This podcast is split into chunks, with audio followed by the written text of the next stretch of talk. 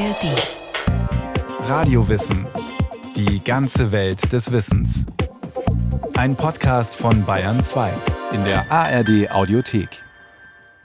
Der Prophet Mohammed wurde um 570 in der arabischen Stadt Mekka geboren.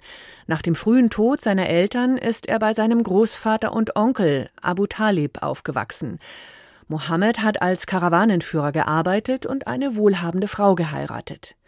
Immer wieder hat er sich auf einen Berg zurückgezogen, wo ihm im Alter von etwa 40 Jahren zum ersten Mal der Erzengel Gabriel erschienen ist.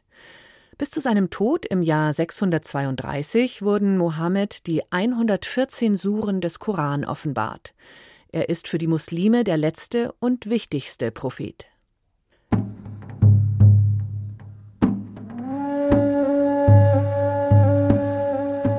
Namen des barmherzigen und gnädigen Gottes.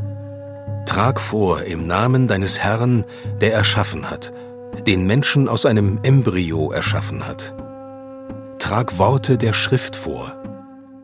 Dein höchst edelmütiger Herr ist es ja, der den Gebrauch des Schreibrohrs gelehrt hat, den Menschen gelehrt hat, was er zuvor nicht wusste. Koran, Sure 96, Vers 1 bis 5. Der Überlieferung nach erschien Mohammed etwa im Alter von 40 Jahren in einer Höhle auf dem Berg Hira der Erzengel Gabriel. Der Engel ergriff ihn. Er befahl Mohammed, der Analphabet war, zu lesen und die Offenbarung vorzutragen. Noch heute gedenken Muslime in der 27. Nacht des Fastenmonats Ramadan dieser ersten Offenbarung. Im Arabischen heißt sie Laylat al-Qadr, Nacht der Bestimmung oder Nacht des Schicksals.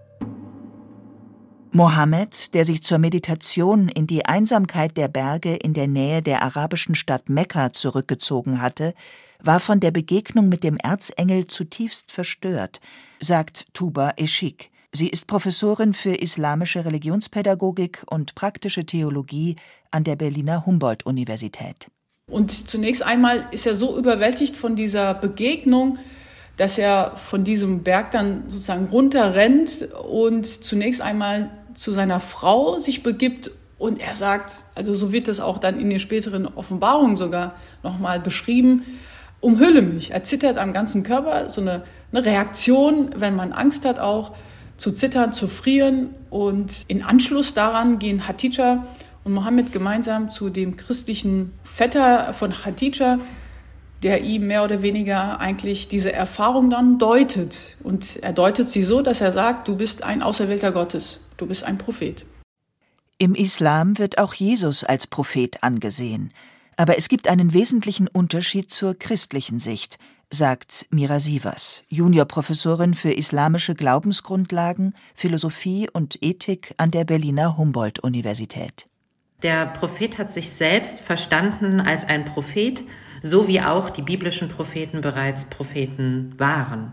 Also es ist der gleiche Ursprung, aber es ist natürlich eine eigenständige Offenbarung, eine eigenständige Verkündigung.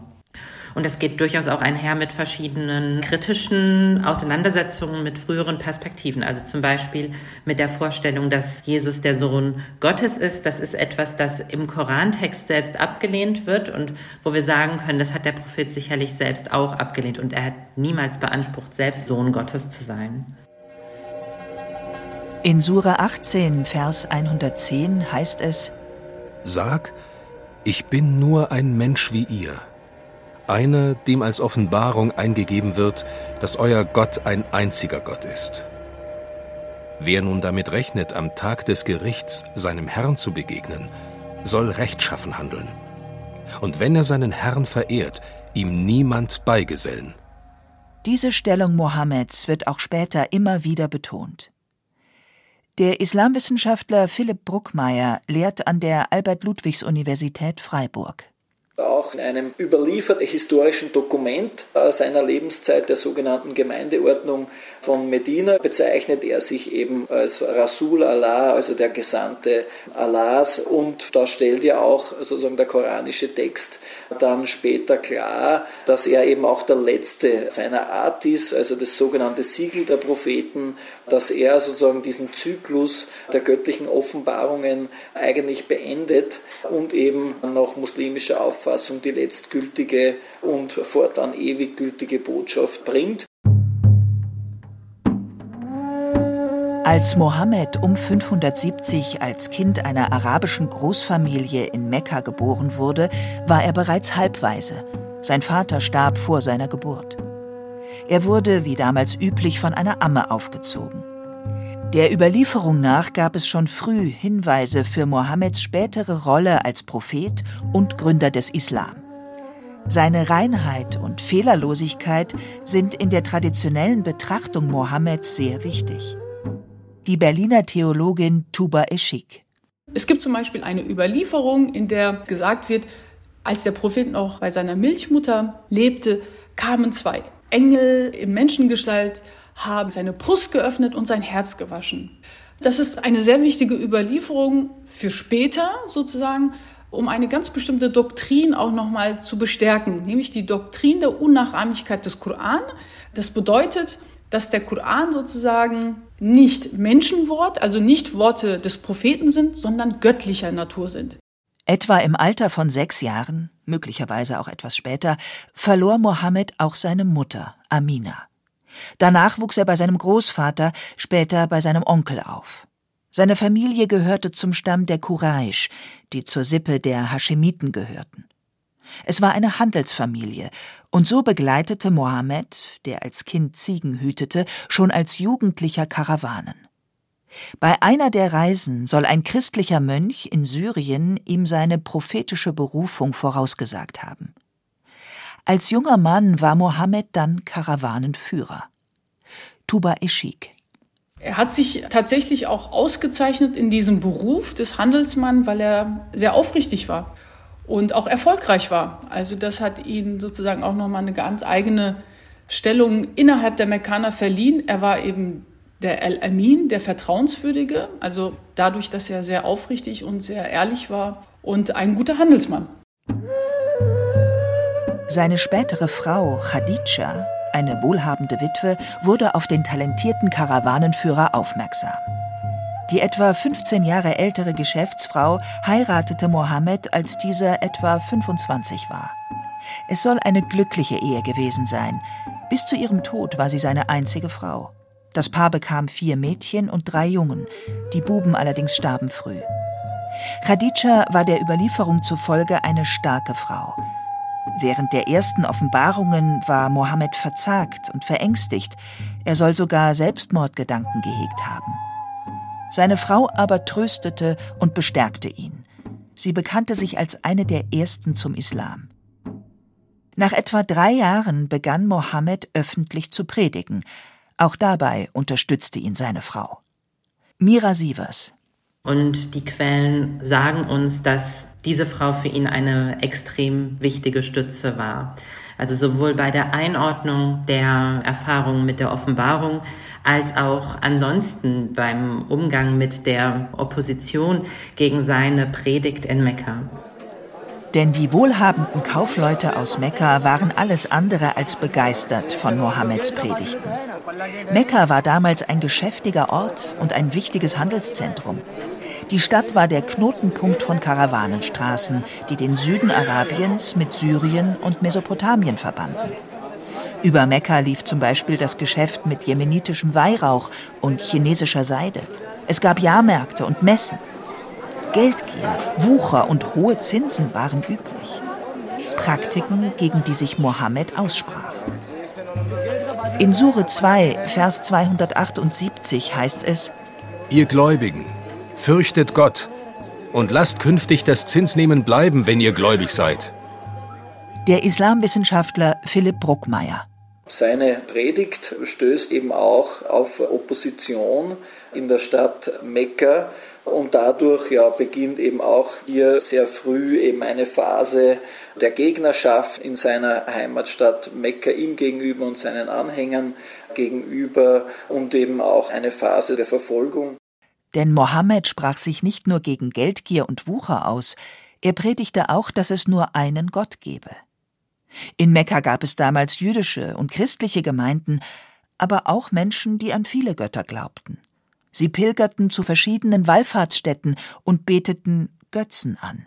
Philipp Bruckmeier da koexistieren mehrere religiöse Traditionen nebeneinander auf der arabischen Halbinsel. Einerseits das, was man als das altarabische Heidentum bezeichnen könnte, mit verschiedenen Gottheiten, die oft auch sozusagen als Standbilder im Sinne einer Götzenverehrung verehrt werden. Das schließt die Idee eines Hauptgottes nicht aus, aber es ist generell ein polytheistisches System.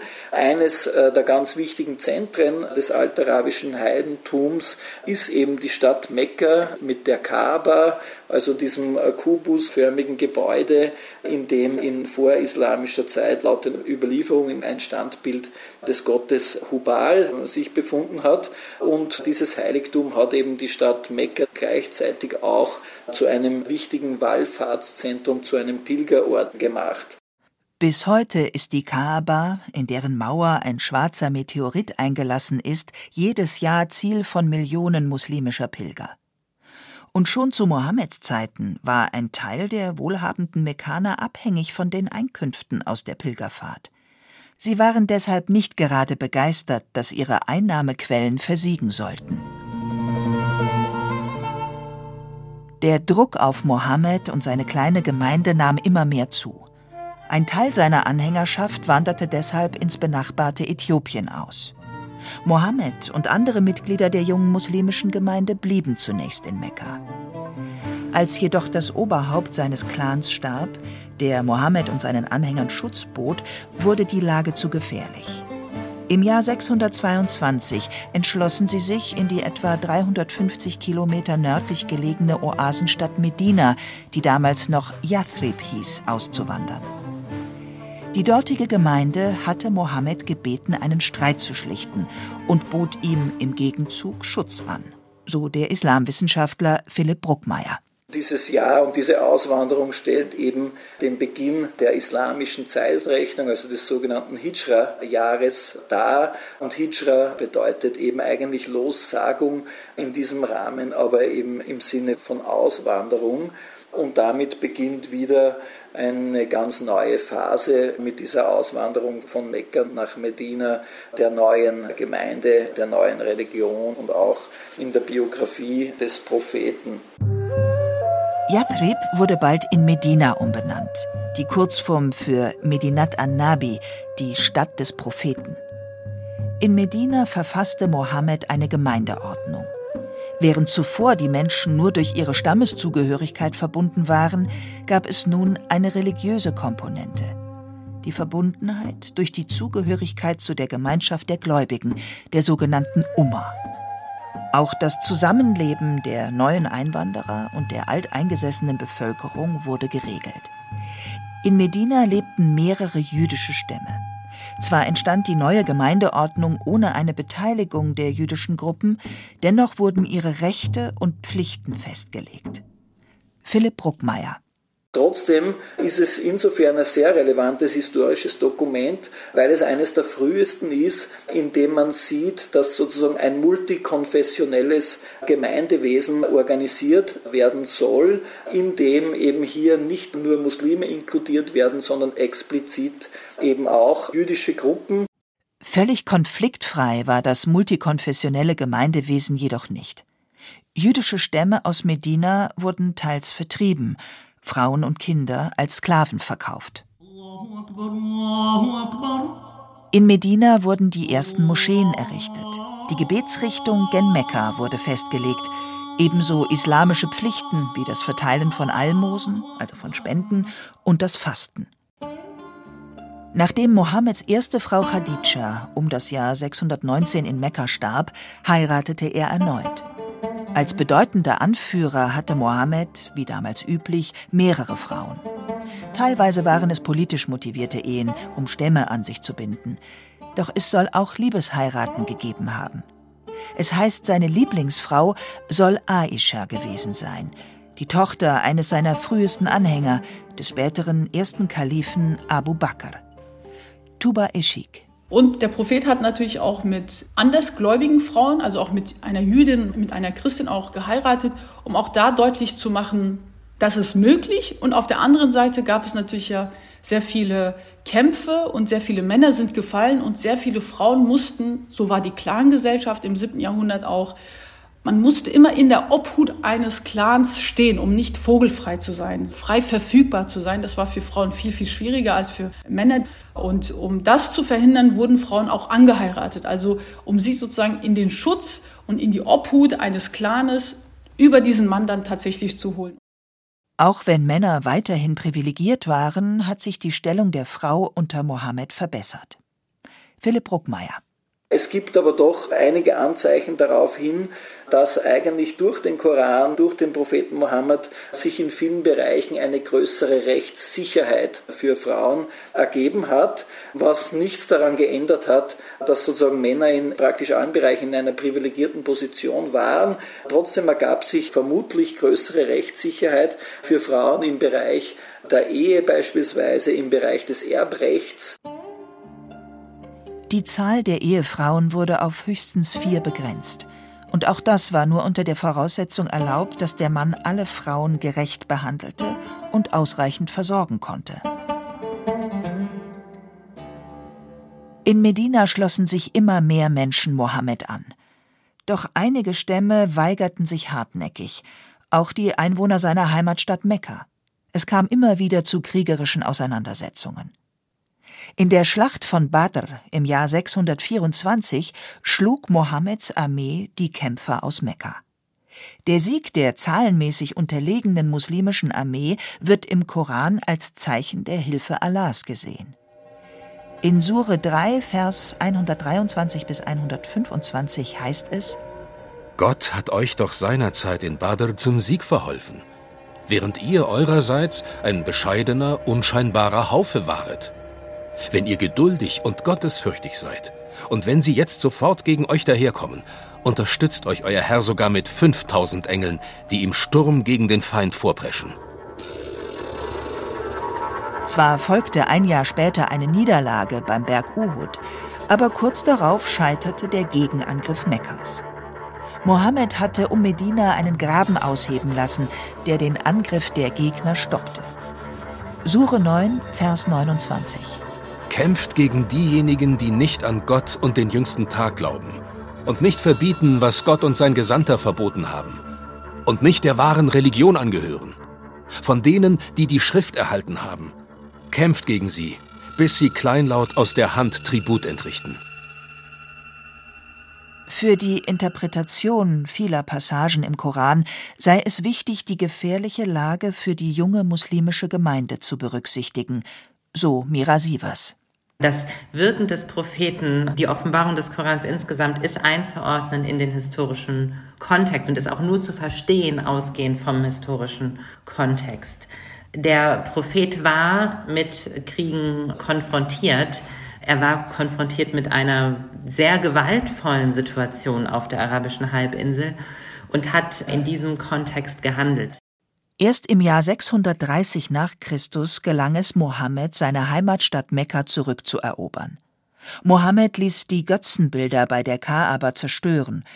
Von nun an ist die Kaaba ein rein islamisches Heiligtum. Dieser militärische Erfolg half ihm bei der Verbreitung seiner Lehre, nicht nur in Mekka, sondern auf der gesamten arabischen Halbinsel. Mohammed machte die Wallfahrt nach Mekka, im arabischen Hadsch genannt, zur religiösen Pflicht für alle Muslime. Mohammed starb im Jahr 632 in den Armen seiner Frau Aisha. Sein Grab befindet sich in Mekka. Weit mehr als tausend sogenannte Hadithe, Überlieferungen über das Leben des Propheten, sollen auf Aisha zurückgehen. Für Muslime ist der Prophet Mohammed nicht nur derjenige, der die Offenbarung empfangen hat, er ist für sie ein wichtiges Vorbild bis heute. Wann immer gläubige Muslime den Namen des Propheten erwähnen, sagen sie Gott segne ihn und schenke ihm Heil. Mira Sievers und insofern schaut man natürlich sehr stark darauf, wie der Prophet gelebt hat, wie er gewirkt hat. Und ich würde sagen, er ist natürlich auch eine Persönlichkeit, die unglaublich viele Musliminnen und Muslime bezaubert hat, fasziniert. Und das geht sozusagen von der Großzügigkeit des Propheten über das Lächeln des Propheten bis hin zu seinem guten Charakter.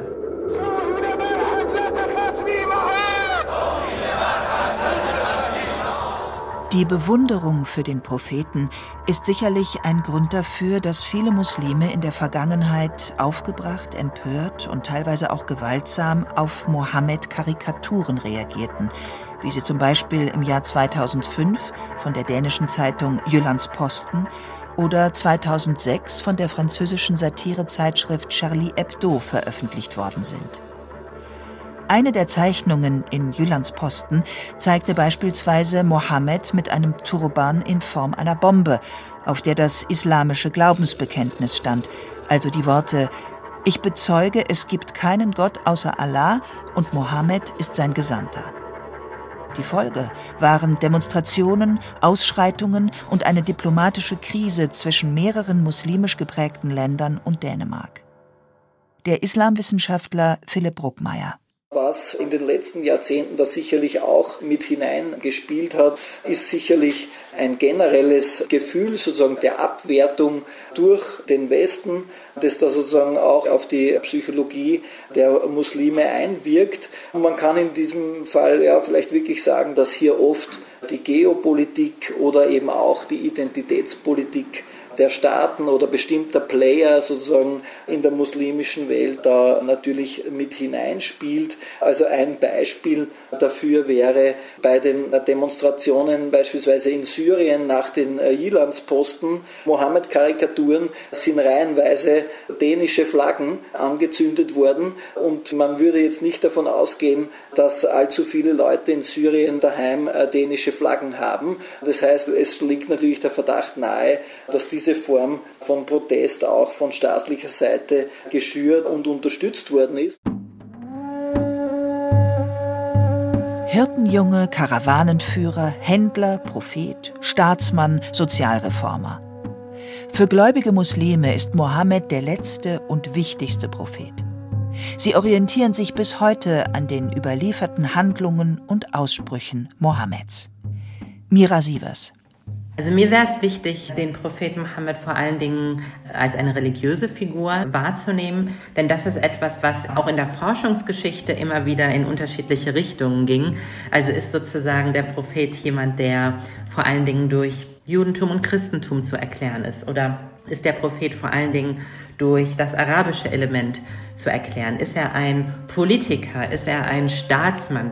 Welche Rolle hat er? Ist er ein Sozialreformer? Ich würde sagen, zuallererst ist der Prophet wirklich ein Prophet. Das heißt, er hat die islamische Religion ausgehend von der koranischen Offenbarung vermittelt. Und das ist aus muslimischer Sicht sein zentrales Verdienst.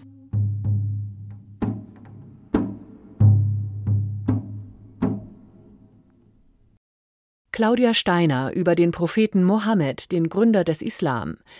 Wir hätten da noch mehr Radiowissen-Folgen, zum Beispiel auch eine über die Hagia Sophia in Istanbul oder über die Kalifen oder auch über Sexualität im Islam.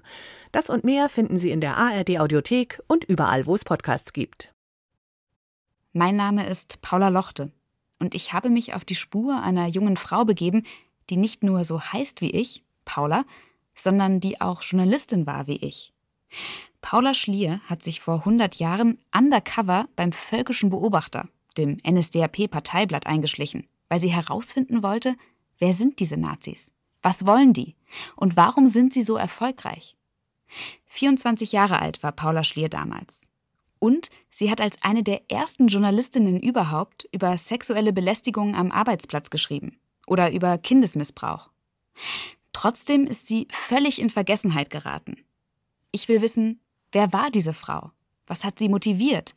Ist sie die mutige Heldin? Und warum macht sie dann mit einem Nazi gemeinsame Sache? Meinen Podcast Paula sucht Paula, vergessene Heldin im Hitlerputsch, gibt's ab sofort in der ARD Audiothek und unter Alles Geschichte, History von Radio Wissen.